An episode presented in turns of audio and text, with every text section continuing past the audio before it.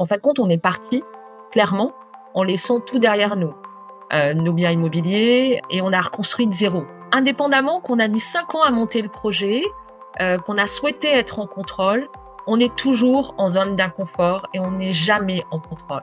C'est le key learning. Et je crois qu'en fait, c'est ça, c'est ça que lorsqu'on se revient en arrière, on se dit, on a beaucoup appris par rapport à ça, et c'est là où vous vous dites, il y a une plus grande fierté encore l'avoir fait. Bonjour à tous, bienvenue dans le podcast des leaders sans frontières. Le podcast où nous partons à la découverte des meilleures pratiques managériales et entrepreneuriales, inspirées des différences culturelles et de l'international. Je m'appelle Paul Tressens et vis au Vietnam depuis 2022. En créant ce podcast, mon ambition est de vous aider à élargir votre champ des possibles et appliquer des méthodes venues d'ailleurs dans votre quotidien. Si vous appréciez mon travail, n'oubliez pas d'enregistrer une note 5 étoiles sur votre plateforme d'écoute pour soutenir cette émission. Cela m'aide beaucoup. Allez, c'est parti pour un nouvel épisode des Leaders sans frontières. Je vous souhaite une bonne écoute. Bonjour Laurence, merci beaucoup d'avoir accepté de participer euh, au, podcast des Leaders sans frontières. Bonjour Paul, euh, je suis ravie de, participer à ce podcast euh, avec toi. Merci beaucoup. Alors, je vais, avant de commencer cet épisode, je vais préciser un petit élément pour, pour nos auditeurs. On ne citera pas de, de nom d'entreprise. Euh, mais euh, ça n'empêche pas que euh, ton expérience va étayer l'échange. Et donc, ce qui nous intéresse, c'est les méthodologies et les expériences que tu as vécues durant ta carrière. Donc, dans un premier temps, est-ce que, est que, tu peux te présenter, nous expliquer qui tu es, ce que tu fais et d'où tu viens Oui, bien sûr. Donc, je m'appelle Laurence Bolsen-Legel, je suis franco-canadienne. Euh, je suis aussi une maman de, deux garçons et, euh, et mariée avec un, époux très supportif, comme on dit en Nord-Amérique. Euh, j'ai une carrière internationale sur un scope en Nord-Amérique et, au départ en Europe. j'ai une éducation en fait qui a été dès le départ très liée aux échanges internationaux dans les business schools que j'ai fait puisque j'ai étudié en France, j'ai étudié en Chine pendant plus d'un an et demi. J'ai étudié aussi en Netherlands. Et ensuite, après, j'ai, pris la décision euh, de partir à l'international, déjà la première fois, euh, faire mon premier job en Nord-Amérique aux États-Unis, dans une industrie euh, complètement différente, qui était l'industrie de l'entertainment. Et ensuite, après, je suis revenue en Europe et là, j'ai passé jusqu'à aujourd'hui et dans les années futures une carrière euh, dans les CPG, donc dans les produits de grande consommation, avec des entreprises euh, donc euh, leaders sur leur marché, aussi bien donc aux États-Unis, au Canada qu'en Europe, et depuis maintenant depuis quatre ans sur un plan global, sur un scope global international. Donc j'ai eu des rôles aussi bien dans des directions commerciales, dans la négociation internationale, euh, dans l'évaluation aussi euh, euh, en trade marketing, en marketing, mais aussi en finance et comment on évalue un, compte de résultat ou un PNL en, anglais. Et depuis maintenant plus de sept ans, sur une expertise qui est tout simplement d'évaluer les stratégies liées au prix, à la promotion, à l'assortiment, euh, des différents types de produits euh, pour investir euh, et faire de l'optimisation. Donc aujourd'hui, comme tu, viens de l'expliquer, ton, expertise est, actuellement sur le growth revenue management. Est-ce que tu peux expliquer un, peu plus en, détail ce que c'est et, ce que tu fais et comment tu impactes la, la, stratégie de, de, ces grands groupes à, à, ton niveau qui à la base était national, puis euh, d'un point de vue régional sur des continents et aujourd'hui euh, à, l'échelle globale? À l'origine, le revenu cross management, tous les, tous les gens qui vont écouter de Postcat sont en fin de compte des clients. C'est prendre l'avion et euh, c'est se dire dans cet avion, en fait, je suis pas tout seul. Et en fonction du prix auquel j'achète mon produit, j'achète mon billet d'avion, eh bien, le prix, il évolue en fonction de la capacité, si l'avion est rempli ou pas, la destination, de la période, du coût du carburant, des taxes, etc. Moi, je fais exactement ce type de métier-là avec une dimension un peu plus large. Mon rôle dans l'organisation, c'est comment faire en sorte, à travers les produits qu'on développe, les produits qu'on met sur le marché, comment ces produits sont packagés et font en sorte qu'à chaque fois qu'on a un de nos clients, où qu'il soit dans le monde, quelle que soit l'occasion qui consomme le produit, ce produit, il est à la bonne place, il est packagé de la bonne façon, avec le bon packaging, il est au bon endroit, il est au bon format, il a le bon prix et euh, aussi, euh, de temps en temps, il a la bonne promotion associée. Et ces enjeux-là permettent ben, d'optimiser, en fin de compte, la relation euh, et impacter le compte de résultats de nos clients, qui peuvent être aussi bien des distributeurs que des producteurs, que des que des compagnies aériennes, du cinéma, etc. Et aujourd'hui, donc tu travailles à l'échelle globale dans un dans un grand groupe. ça représente à peu près combien de pays? Et en, termes de taille d'équipe, tu, travailles avec combien de personnes pour en échelle de grandeur en fait? Dans les groupes que j'ai été amené à travailler, c'est des groupes en fin de compte qui sont de plus de 100 000, 100 000 personnes dans le monde entier, qui, sont présents dans plus de 45 pays. Euh, donc, euh, et les équipes, euh, que ça soit des équipes en dotline, c'est aujourd'hui dans, dans, dans mes principaux c'est plus de c'est plus de 250 personnes dans 43 dans, dans, dans, dans 43 pays. Et aujourd'hui, quand tu fais des stratégies justement qui vont impacter ces pays, comment est-ce que tu prends en compte les, différences culturelles? Parce que quand tu crées une stratégie, euh, j'imagine que euh, on définit pas forcément une stratégie de la même façon pour un pays émergent comme en Asie par exemple que par rapport à l'Amérique du Nord par exemple ou l'Europe. Comment est-ce que tu mets ça en place? Alors ça, ce qui est, assez intéressant, c'est qu'en fait, on, travaille sur des frameworks globaux et ensuite après, les pays déploient ces frameworks. Ils les déploient en fonction aussi de la typologie de leur pays. Et cette typologie, elle passe par euh, quel est le profil du client, quel est aujourd'hui euh, mon scope géographique, euh, quels sont aujourd'hui mes futurs lieux de consommation, quel type notamment à quel type d'endroit je vais consommer tel type de produit ou tel type de service. Et en fonction de ça, on donc on affine bien évidemment toute la toute la mise en œuvre et le déploiement euh, pour impacter le business euh, euh, en, local. La connaissance du, la connaissance pays est, est, vraiment clé. on se rend compte dans l'industrie où je, je travaille qu'en fonction, en fin de compte, de différents pays, on peut être amené à avoir des clusters. C'est-à-dire, on peut se dire que, en fonction de, de certaines métriques communes, même si c'est des pays qui ne sont pas identiques, je vais donner un exemple, entre, par exemple, entre UK, euh, United Kingdom, donc euh, l'Angleterre, et euh, le Japon, d'un point de vue distributeur, on peut dire qu'on a un design qui est identique. Et pourtant, la culture est extrêmement différente. Quand on échange avec un, avec un japonais, quand on échange avec un, avec un, avec un anglais, ils n'ont pas du tout la même culture, et encore moins la culture managériale. Et, et pourtant, sur ce type d'industrie-là, on se rend compte que ben, nos clients ont un, design opérationnel qui est identique. Donc comment aussi on, fait en sorte d'optimiser cette approche au service aussi euh, eh ben de, nos futurs consommateurs? Tu parles de, framework. Euh, moi, une, une question euh, que je me pose, c'est quelle méthode tu utilises pour justement prendre des décisions et les appliquer dans ce contexte international et que ça soit assez générique en fait pour qu'ensuite ça vienne s'adapter et correspondre aux attentes de chaque pays et de chaque euh, general manager de chaque pays Dans un premier temps, déjà, on, on l'ambition. Ça, c'est la première chose. C'est où est-ce qu'on veut aller? Ça s'appuie sur des business cases. C'est qu'est-ce qu'on veut atteindre? Et, après, c'est euh, le how, comment on va le faire? Et on le fait euh potentiellement d'une même manière, mais différemment dans le déploiement.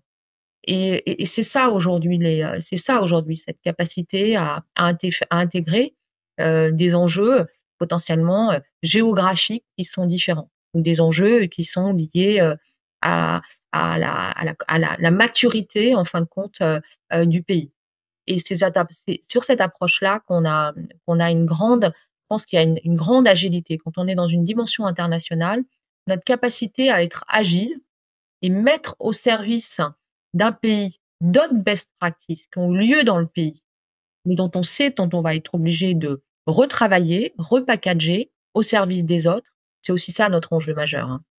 Pour être plus efficace, plus agile et aller plus vite aussi pour répondre aux besoins de nos clients. Tu parles justement de best practice.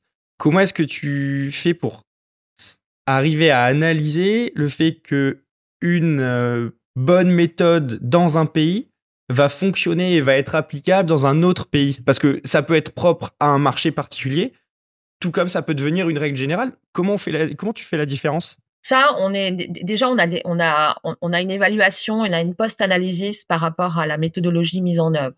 Dans le travail que l'on fait, on a des références, on a des standards par rapport à, à, à ce sur quoi on travaille. Et ensuite, après ces standards, on les analyse. Donc, on a des métriques d'évaluation euh, qui sont des KPI qui nous permet de faire, de, de, de confirmer le business case. Alors pas que sur le papier, mais le premier business case qu'on a fait. Ensuite, après, on l'implémente dans un pays et on évalue donc le niveau de performance en fonction des indicateurs qu'on a identifiés. Euh, on, à travers cette analyse-là, on peut se dire est-ce que cette est-ce, est-ce que cette cette approche et les résultats peuvent être scalable, peut être dupliqués dans d'autres types de pays? Ou peut être adapté en fonction du pays qui va être euh, amené à le mettre en œuvre. Et voilà, c'est ça en fait, hein, la, notre approche aussi, c'est d'aller euh, plus vite, plus rapide au départ dans une dans un framework qui est commun, appuyé sur un sur un langage commun, sur des métriques communes et sur une manière de travailler aussi qui euh, puisse être duplicable avec des profils différents, des, des profils qui vont être complémentaires et qui vont permettre notamment euh, d'atteindre l'objectif et l'ambition qu'on s'est fixé. Positionner des cibles, mettre en place un plan d'application euh, pour atteindre ces objectifs et ensuite faire une remontée de data, une remontée d'analyse et de cette remontée de data-là, savoir ensuite si le modèle est duplicable ou non en fait. Exactement, et des remontées quantitatives et qualitatives aussi, bien évidemment. J'aimerais qu'on revienne euh, sur ton histoire. Euh, est-ce que tu peux me raconter euh, l'histoire de ton expatriation? Tu t'expliquais ton parcours entre l'Europe et, l'Amérique du Nord. Est-ce que tu peux m'en dire un petit peu plus? Qui t'a poussé à, partir de, de, France, à aller au Canada notamment? Oui, alors c'est une histoire de vie. C'est intéressant parce que c'est ce qui fait aussi que ça fait partie de nos valeurs c'est d'aller au bout de nos envies et de mettre en œuvre euh, notamment ces envies au service en fait euh, de notre euh, de notre avenir. Et c'est en fait l'enjeu commun qu'on a eu avec mon époux. on voyageait énormément tous les deux. Avant aussi, lui aussi à titre personnel et moi aussi, et plus professionnellement. Et à un moment donné, on s'est dit, mais en fait, est-ce qu'on aurait, est-ce qu'on aurait envie d'aller plus loin? Et quand nos enfants en fait sont nés, quelques années après, on a senti un besoin impérieux de leur transmettre une éducation à l'international, une capacité d'ouverture sur les autres, découverte aussi d'autres cultures, d'autres environnements, au service de leur éducation et d'un style de vie. Pour ça, on a mis cinq ans pour mettre en place ce projet. Donc, c'est un projet de familial, mais c'est pour ça que je dis que c'est un projet de vie aussi, parce que ça a eu beaucoup ensuite après un accélérateur sur euh, sur nos sphères euh, professionnelles, sociales, et communautaire. Et euh, donc, on a mis cinq ans pour mettre en place le projet. Euh, on a pris des décisions parfois difficiles de s'éloigner de, nos familles respectives, de notre environnement amical, familial, professionnel, puisqu'on a tous les deux changé de changé de métier, changé dans certains cas d'industrie. Et pour ma part, pour faciliter ce projet, j'ai pris la décision, euh, supportée bien sûr par mon époux, euh, parce que je pense qu'on ne peut pas faire ça tout seul. Et ça sera un des key learning aussi. C'est un, projet commun.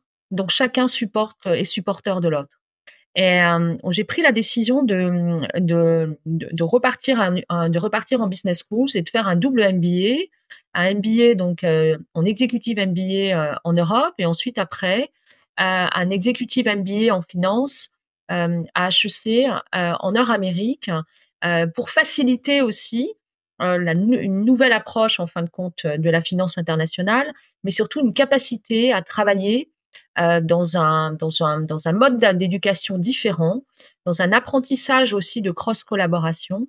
Et, et ça a été un véritable atout puisque ça m'a facilité mon entrée sur le marché du travail. Pourquoi? Puisqu'en fin de compte, on est parti clairement en laissant tout derrière nous. Euh, nos biens immobiliers, euh, euh, et on a reconstruit de zéro. Et indépendamment qu'on a mis cinq ans à monter le projet, qu'on a souhaité être en contrôle, on est toujours en zone d'inconfort et on n'est jamais en contrôle. C'est le key learning. Et je crois qu'en fait, c'est ça, c'est ça que lorsqu'on revient en arrière, on se dit, on a beaucoup appris par rapport à ça, et c'est là où vous vous dites, il y a une plus grande fierté encore de l'avoir fait, Parce que, et d'aller au bout de ses envies. Et, on a en fait euh, mis à peu près un peu moins de trois ans à avoir une capacité à être 100%, à être intégré dans notre communauté, à être intégré dans notre lieu de travail, au niveau de nos enfants, en moins d'un an aussi une capacité à absorber un nouveau système éducatif, des langues différentes aussi, et, se dire que c'était le bon choix. Au départ, on s'était dit, on restera potentiellement trois ans. Et en fait, on a désormais une double nationalité. C'est la raison pour laquelle que je suis franco-canadienne. Et nos enfants, certains de nos enfants ont étudié en Nord-Amérique. Enfin, les deux étudié en Nord-Amérique, même si un est rentré en Europe. Et, et on se sent vraiment binationaux. Donc je dis souvent, ma tête est très nord-américaine, mon mindset est très nord-américain, mais mon cœur est extrêmement. D'où part cette décision à quel moment, euh, si, tu remontes un petit peu l'échelle du temps, euh, j'ai une espèce de double question qui me vient, c'est comment est-ce que vous prenez cette décision de partir et un peu quelles sont les attentes euh, au moment de partir? Le plus dur, c'est peut-être de prendre cette décision-là. Mais pour nous, ça n'a pas été le plus dur parce que c'était vraiment ancré en nous et on, on s'est tous les deux dit que on le regretterait si on ne, si on avait, euh, si on ne le faisait pas et qu'on n'avait rien à perdre, même s'il fallait reconstruire au retour. Parce que souvent, un expatrié te dira que le plus compliqué, c'est pas de partir, mais c'est comment gérer ce retour, euh, si on souhaite revenir. Et, euh, et je pense que c'est, on s'est, on s'est pas posé la question de se dire est-ce que ça va être compliqué ou pas? On a essayé de mettre en œuvre à travers ce fameux business case de cinq ans, on a mis différents types d'étapes, où on a aussi fait en sorte d'anticiper que les deux allaient être supporters. Un allait travailler avant l'autre, l'autre allait retourner aussi en education, mais sur le lieu de résidence, donc en Nord-Amérique. Et euh, ce qui a fortement facilité aussi. Et, euh, et on, est, on y allait aussi avec une soif de découvrir, de comprendre, d'apprendre, de connecter et, et de s'enrichir. Aussi bien pour nous deux que pour, pour nos enfants, pour leur éducation future, pour leur avenir et on et ça a été au-dessus entre guillemets de nos espérances. Hmm. Tu parles justement de, de, la volonté de découvrir euh, de, de, nouveaux environnements.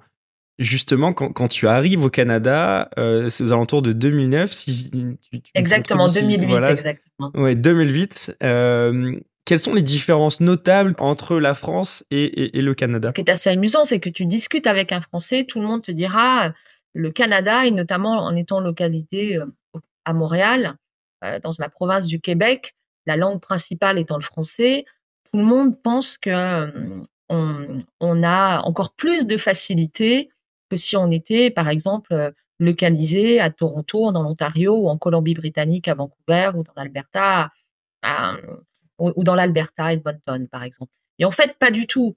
Une, expatriation reste une expatriation. Je pense que moi, ce qui m'a le plus surpris, c'est euh, leur capacité euh, d'aller vite dans l'environnement professionnel, par exemple. La capacité à s'aligner très rapidement pour aller directement euh, en mode action, en équipe, pour atteindre le résultat. Ça, d'un point de vue professionnel. Euh, mais j'ai plein d'autres exemples. Euh, d'un point de vue plus personnel, c'est une culture euh, qui est extrêmement drivée sur une ouverture à la diversité et à l'inclusion. Et euh, c'est ça aussi que j'étais venue chercher, cette capacité autour de toi d'être entouré d'une mixité en fait de personnes qui ont fait le même mouvement que toi, mais pas dans les mêmes conditions. Dans certains, ils ont été malheureusement confrontés à le faire, avec beaucoup de réfugiés, par exemple des réfugiés politiques ou d'autres, d'autres qui l'ont fait mais dans des conditions plus favorisées, donc, tu as une très forte mixité culturelle, aussi bien euh, liée à, dans, dans, le lieu que d'où tu viens, ou liées à, ou liées à ta, à ta religion. Et je trouve ça très, très, extrêmement riche. Pour toi, comment bien construire sa carrière à l'international? Se servir de ce qu'on a fait auparavant euh, euh, pour, euh, pour se dire est-ce que ça a le valeur demain à l'international en expatriation? C'est ce que je dis souvent aux gens qui, qui, me, qui, me contactent en me disant comment je pourrais, aller travailler dans tel type de pays? Posez-vous la question de vous dire quelle valeur au pays par rapport au, scope que vous allez avoir demain, vous allez pouvoir amener versus des gens qui sont déjà présents dans ce pays-là, qui connaissent la culture, les way of working, qui ont cette capacité aussi à, comprendre l'industrie dans laquelle vous êtes. Et je pense que c'est extrêmement important de savoir à travers son profil qu'est-ce que ce profil peut servir dans les différentes euh, euh, entreprises auxquelles que potentiellement vous allez cibler pour aller sur, un, sur une carrière internationale. Bien évidemment, après, c'est l'ouverture. Je crois beaucoup à la notion de se dire que lorsqu'on fait de l'international, le premier enjeu, c'est d'avoir cette capacité de s'intégrer et pas l'inverse. Et pas se dire que je viens avec un, sac à dos rempli euh, bah, d'une partie de la France, d'une partie, euh, d'une partie de mon éducation, et, les gens auxquels je vais rencontrer dans ce nouveau pays doivent s'adapter à moi. Non, au contraire, c'est une formidable opportunité d'avoir les yeux ouverts, de d'essayer de comprendre comment les gens fonctionnent, comment les gens raisonnent, comment les gens agissent, et comment, à travers euh, bah, ces différents éléments, on peut être amené à, s'adapter, à comprendre que ça, ça peut aussi nous faire grandir et nous enrichir. Et euh, je crois que c'est une vraie ouverture d'esprit à avoir. Hein tu es au Canada de 2009 à, 2016, et après sept années passées euh, en, Nord-Amérique, tu rentres en Europe. Quels sont les éléments qui, euh, à nouveau, t'interpellent quand tu rentres en France? La grande différence, c'est que je passe d'une culture nord-américaine à, et je reviens dans une culture très européenne et, et, et, très française. Un exemple, les premières semaines au travail, j'ai bien mis six mois à me réadapter à, à des way of working euh, euh, françaises, par exemple. Est-ce que tu peux donner ouais, des exemples? Ça faisait beaucoup rire mes enfants et mes équipes, mais surtout mes équipes. C'est, euh, eh bien, par exemple, tous les matins, l'arrivée de passer, euh, passer du temps à la machine à café euh, était pour moi quelque chose que, que, que je n'avais pas, que je n'avais pas du tout exploré pendant les sept dernières années. Euh, commencer un meeting avec du retard euh, était quelque chose aussi de, de novateur ou d'avoir euh, quelques slides où il y avait plutôt on, commençait plutôt par euh, par par par des enjeux de se dire eh ben voilà mes challenges et mon mindset était plutôt et, toujours très drivé sur les opportunités donc il y a eu une, adaptation hein, je caricature je caricature bien évidemment mais euh, il y a eu une, adaptation aussi, une adaptation aussi au rythme du travail. Euh, on passe d'un rythme de travail qui est un peu différent. Euh, en Nord-Amérique, la, la way of life est extrêmement importante, la balance life est extrêmement importante. Elle fait partie aussi des, euh, je dirais, des habilités d'un manager à faire en sorte euh, d'avoir une qualité de vie au travail la plus efficace possible et euh, la plus enrichissante possible sur l'ensemble des personnes. Ça, c'est fait partie intégrante de l'ADN aussi que j'ai conservé. Et cette notion aussi de reward et de recognition. Pour moi, c'est extrêmement important aussi dans le management des équipes d'avoir cette capacité à, à, à évaluer, et, mais, mais plus que ça, à être amené aussi à, à faire en sorte à reconnaître les performances de l'individu et cette reconnaissance pas simplement pour lui en face à face, mais aussi au sein de l'organisation, euh, qui est un moyen pour moi aussi de euh, de valoriser, de encore plus faire grandir euh, les, les, personnes et d'inspirer aussi d'autres en se disant que c'est possible. Alors tu parles de deux choses qui sont très intéressantes, le, temps de travail. Est-ce que du coup tu as réussi à amener des, méthodologies nord-américaines en, en, Europe et faire évoluer peut-être un petit peu euh, dans une espèce de biculturalité euh, le, le, mindset de, de, ton équipe? Je crois beaucoup à cette capacité à être très efficace si aussi tu as cette capacité aussi à te ressourcer, capacité à t'inspirer et capacité à être, à être, bien dans tes sphères connexes de ton, de ton, de ton travail. le deuxième point aussi, c'est la capacité à, à, des prises de décision rapides euh, sur une base en fait euh, axée sur euh, sur une bonne connaissance des enjeux, euh, sur une capacité aussi à, à, à s'aligner sur des objectifs communs, des indicateurs de mesure qui permet ensuite après euh, de rapidement de passer à de l'action et, et à l'évaluation du résultat. Et alors un point plus pour pour cette notion aussi d'être bien dans ces dans, dans travailler à One. Je crois beaucoup à la cross collaboration avec des profils différents. Je me rappelle la première année que je suis rentrée, j'ai instauré euh, Halloween euh, dans l'ensemble de mon équipe. Tout le monde était euh, déguisé, aucun euh, aucun axe évidemment hiérarchique, etc. Et on, je me souviendrai toujours, on avait filmé, on avait filmé cette journée et l'étendue de l'impact que ça a eu dans, dans, dans cette organisation euh, a été assez, euh, est assez intéressant. C'est-à-dire que malgré le rythme, malgré les enjeux, on peut être amené à un moment donné à, à passer des moments ensemble qui font qu'ils vont fédérer euh, et qui vont permettre aussi de après bah, d'être encore plus forts euh, ensemble. On, est sur euh, euh fédérer, créer un esprit d'équipe. Juste avant, tu parlais également de d'award, de reward, donc de récompense. Qu'est-ce que tu mets en place justement pour pour stimuler tes équipes et pour les entraîner dans un, un, processus qui va être positif et va être fédérateur avec l'objectif de, de récompense justement. Comment est-ce que tu mets ça en place? Bah, je, je, je, crois qu'on n'est on n'est pas tout seul dans, dans, cet acte-là.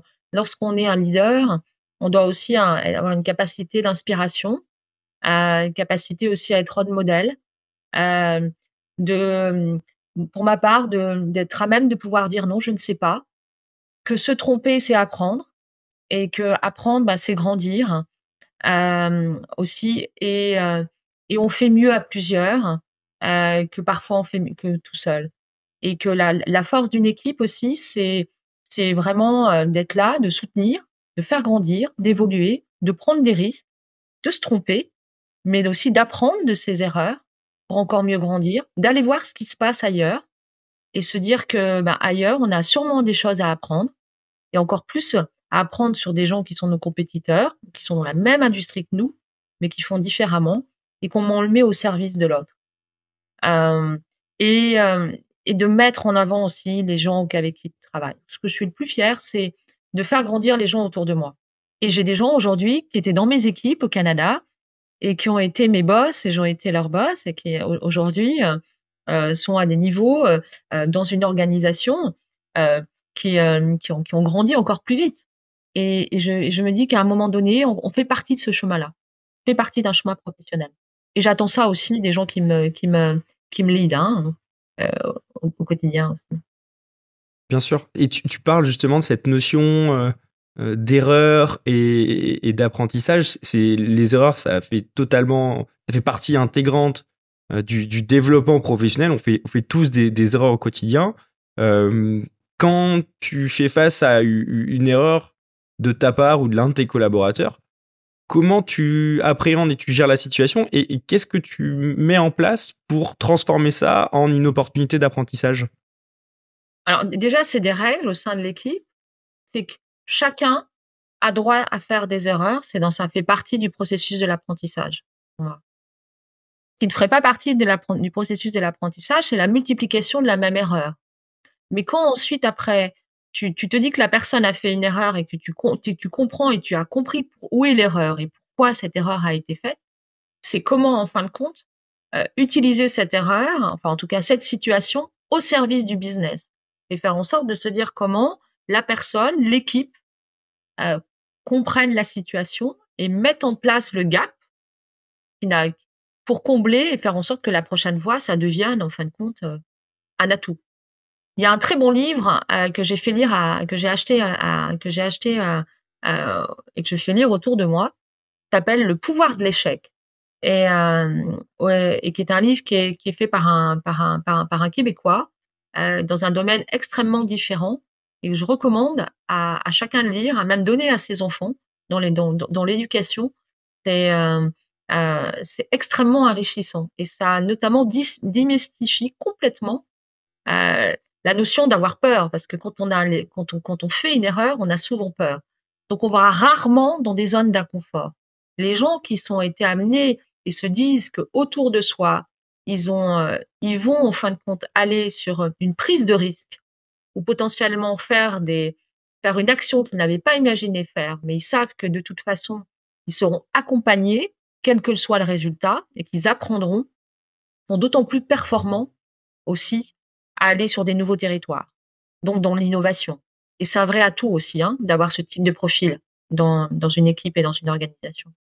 Oui, bien sûr. Et le fait de ne plus avoir peur de l'échec fait que euh, bah, la, probabilité d'avoir un, gain euh, est démultiplié parce qu'on n'a plus peur d'échouer et forcément euh, la créativité prend le pas et la dynamique crée forcément un élan positif qui entraîne vers le succès. Exactement, oui. Est-ce que tu peux me raconter un, un challenge marquant, une, une histoire euh, qui, euh, à titre personnel comme professionnel, euh, t'a fait grandir dans, dans, ta carrière? Quand je suis arrivée en Nord-Amérique, j'ai travaillé avec une équipe euh, de plus de 43 nationalités hein, dans un grand groupe international. Et je crois que un de mes principaux euh, challenges a été de, euh, euh, eh bien, de, de m'intégrer dans cette équipe multiculturelle. Et je me souviendrai, au début, j'étais plutôt euh, dans la réserve, hein, plutôt en train de d'observer.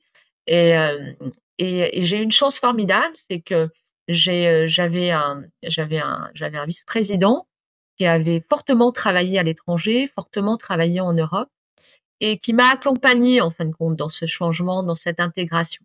Et on avait trouvé en fin de compte un, une passion commune, le ski. Et, euh, et, à travers, en fin de compte, euh, euh, je dirais du temps passé ensemble, à l'extérieur, en famille, avec ma famille et avec d'autres personnes de la même, de la même, de la même équipe et de la même entreprise, on a réussi, en fin de compte, j'ai eu un, formidable accélérateur d'intégration. Intégration dans la culture, déjà, même du pays, intégration aussi dans la culture aussi de l'entreprise. Et le challenge est devenu une formidable opportunité. Et si j'avais pas eu, je pense, euh, cet accompagnement, euh, je suis pas sûre que j'aurais été euh, aussi rapidement euh, euh, un, à l'aise dans la dans la dans, dans ce nouvel environnement et performant. Oui, c'est quand tu arrives dans de nouvelles équipes comme ça, c'est trouver des points d'ancrage avec des valeurs communes, avec des centres d'intérêt communs ouais. Permet d'accélérer, on va dire, le, le, le process d'intégration. Exactement.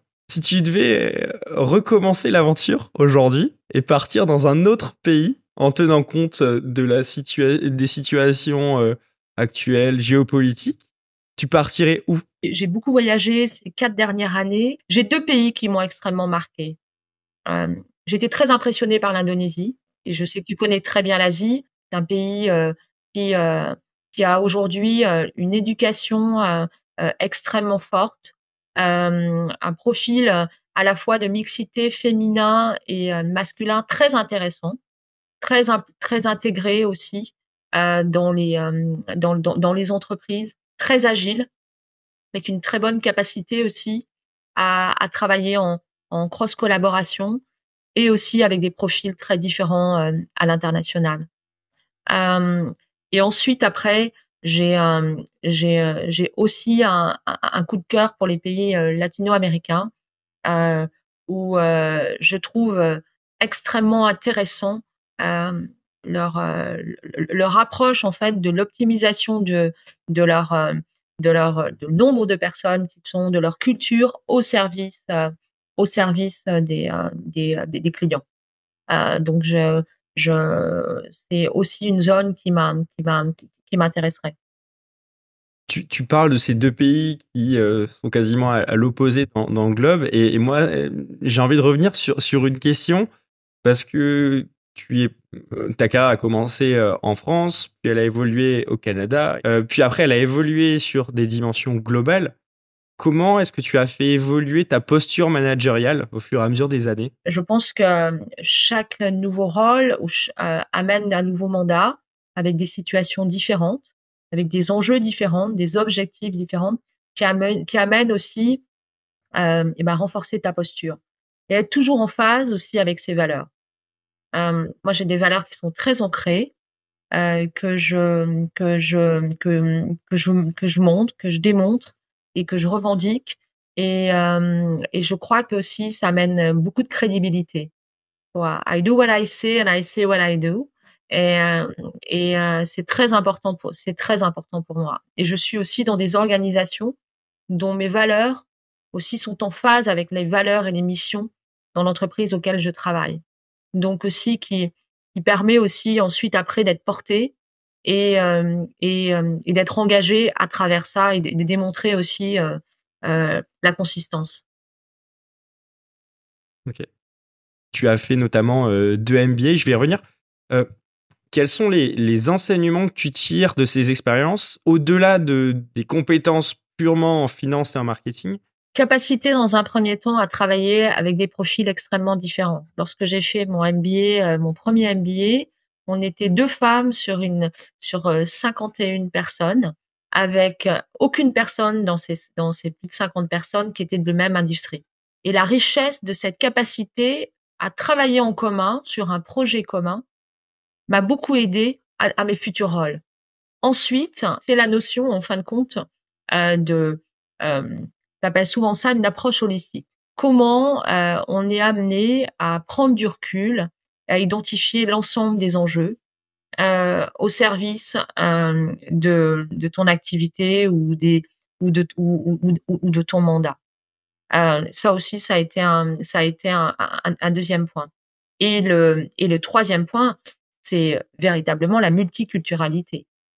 Donc cette, cette, cette mixité de multiculturalité et multi-industrie euh, m'a aussi beaucoup aidé dans, euh, dans les futurs euh, bah, choix que j'ai fait professionnels euh, et aussi dans, la, dans, dans, les, dans, les, dans les connexions aussi. Et puis on, on le sait, c'est un levier de networking.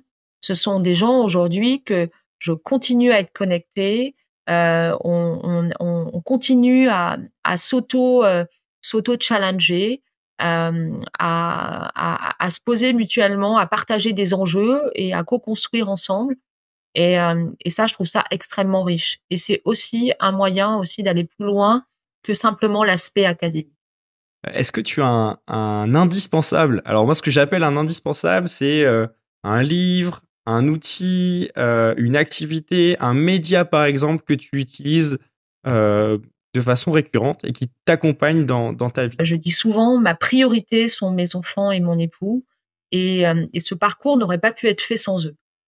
Euh, donc je crois beaucoup à une notion de balance life. Donc cette capacité à être bien entouré et, euh, et qui t'inspire. Moi, mes enfants m'inspirent au quotidien. Mon mari est extrêmement supportive et, et c'est un, et c'est un véritable atout. Donc ça, c'est un premier point. Ensuite, c'est aussi cette capacité de très bien gérer des moments de pause. Euh, j'ai appris à dire non. J'ai appris à ralentir à des moments très précis. J'ai appris à prendre du temps pour moi. Euh, et ça passe par euh, des activités sportives qui me sont indispensables par rapport à ma gestion de mon temps de travail et ma gestion de ma vie personnelle. Qu'est-ce que tu fais comme sport, par exemple? Je fais des speed triathlons. Euh, L'hiver, je skie, je fais, du, skating et je fais du ski alpin. Euh, euh, voilà. Et, pour moi, c'est être, être bien dans un corps sain. Et ça, c'est très important. Une alimentation aussi équilibrée. Ensuite, après, il y a toute la, partie aussi inspiration. L'aspiration, elle passe parfois par des moments que je peux me retrouver seule, mais elle passe aussi par d'autres types de moments que je peux avoir euh, avec des, des gens que j'ai autour de moi ou des rencontres qui me permettent euh, de, ben, de, sur un sujet donné, de renforcer en fin de compte mes connaissances et d'amener aussi à cette notion d'inspiration. Et puis bien sûr, ben, il y a la lecture. qui fait partie intégrante. Je dis souvent, lorsque j'intègre un, un, nouveau collaborateur dans l'équipe, je lui donne un livre qui s'appelle The 90 Days. C'est comment dans les trois, les trois premiers mois, on, on intègre à la fois son, son nouveau rôle, dans le savoir-être et le savoir-faire. Et ce qui facilite l'accélération ensuite après des prochaines étapes.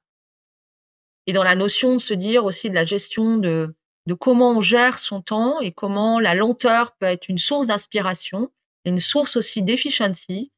Euh, L'éloge de la lenteur de Noré Carré est un, est, un, est un livre aussi qui amène à l'inspiration.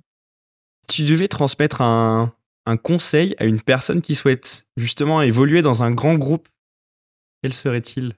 Alors, je ne sais pas si c'est associé à un grand groupe, mais je crois que si on est clair sur euh, ce qu'on a envie de faire, ce qu'on est capable de faire et, d'aller identifier des gens qui vont vous accompagner pour le faire, tout est possible. Euh, je pense que la, la propre limite qu'on peut se donner, c'est la limite qu'on se donne à soi-même. Ok. Oui, ça c'est quelque chose qui est applicable euh, dans les grands groupes, dans les multinationales, mais aussi euh, dans les PME, les startups, euh, bien sûr, c'est global. Mais n'importe où. Et je pense que c'est c'est c'est pas lié au nombre de personnes auxquelles tu es dans une entreprise ou, associé à ton équipe ou à, ton scope. Elle est aussi liée à à, à, à soi. Et je n'ai jamais, j'ai rarement vu des parcours linéaires. Quand les gens me disent qu'ils n'ont eu que des parcours d'évolution sans jamais aucun challenge, et je suis toujours assez surprise puisque un parcours professionnel ou un parcours de vie est amené aussi à des situations qu'on n'avait pas anticipées, potentiellement pas celles qu'on avait euh, espérées, et, nous amène aussi à grandir. Et, il faut être prêt aussi à un moment donné à potentiellement faire un pas de côté euh, ou faire différemment pour aller là où on a envie d'aller. Et je crois que rien n'est écrit et qu'il y a tout à écrire. Et c'est ça, en fait, qui est assez intéressant parce qu'en plus, on peut mettre une signature. Oui, tout à fait d'accord. Bah, c'est ce qui a fait que je suis parti au Vietnam euh, il y a deux ans. voilà.